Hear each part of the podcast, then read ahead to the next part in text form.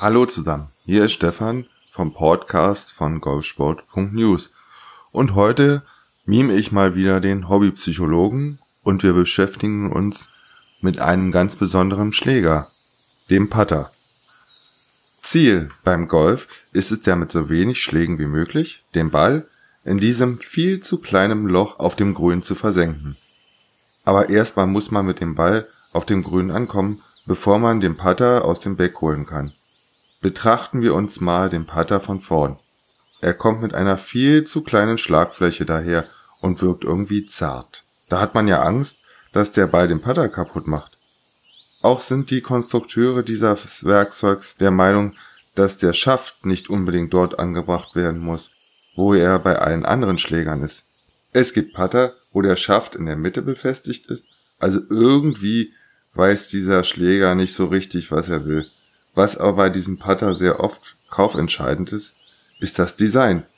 Bei keinem anderen Schläger ist der Sexappeal so wichtig wie bei diesem Schläger, dem Putter. Sexappeal. Eine klare, allgemeinverbindliche Erfassung des Begriffs und seiner Auswirkung ist kaum möglich, da Sexappeal wie auch Attraktivität eher auf subjektiver Wahrnehmung als auf objektiver Tatsache basiert. Und als wenn das nicht reicht, gibt es diesen Schläger auch in 100 Formen und Farben. Wie soll man da nur den optimalen Putter für sich selbst finden? Sei es drum.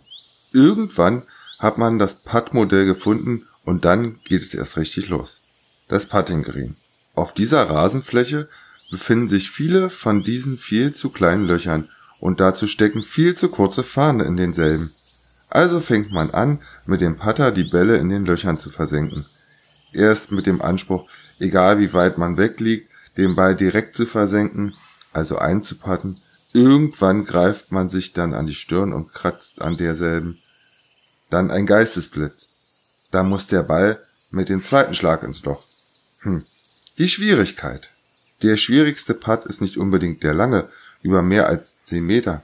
Oftmals bereiten gerade kurze Putts größte Schwierigkeiten, weil die Erwartungshaltung und der damit verbundene Druck größer ist. Da stellt sich die Frage, wie erfolgreich putten eigentlich Golfprofis? Hierzu eine kurze Statistik. Bis zu einer Entfernung von 0,9 Metern ist die Erfolgschance bei den Golfprofis noch bei 98 Prozent. Sobald sich die Entfernung verdoppelt, also auf 1,8 Meter, sind es nur noch 55 Prozent der Putts, die fallen. Bei 2,7 Meter gar nur noch 23 Prozent. Und wenn wir aus 4,50 Meter putten, dann sind es nur noch 17 Prozent Wahrscheinlichkeit, dass der Putt auch fällt. Und bei 7,50 Meter wird die Wahrscheinlichkeit dann einstellig. Die liegt dann bei 9 Prozent.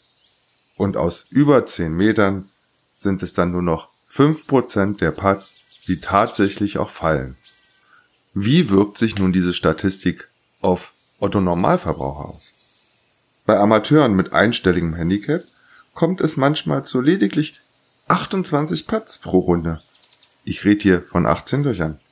Beim durchschnittlichen Wochenendgolfer mit Handicap um die 26 oder etwas höher werden es dann gerne mal im Schnitt 40 Putts auf 18 Löchern.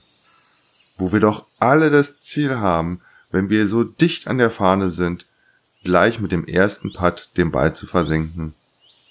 Aber wie gesagt, bei den Profis gelingt es meistens auch nur dann, wenn der Putt ein Meter oder kürzer ist.